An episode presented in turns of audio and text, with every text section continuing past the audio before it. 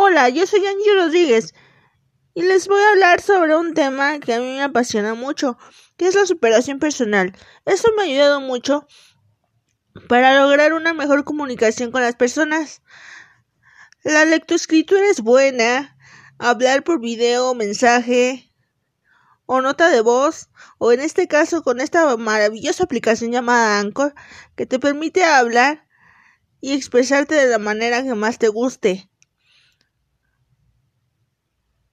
Saben, tengo una discapacidad y soy antisocial. Y esta manera me ha, de esta manera me he logrado comunicar con las personas.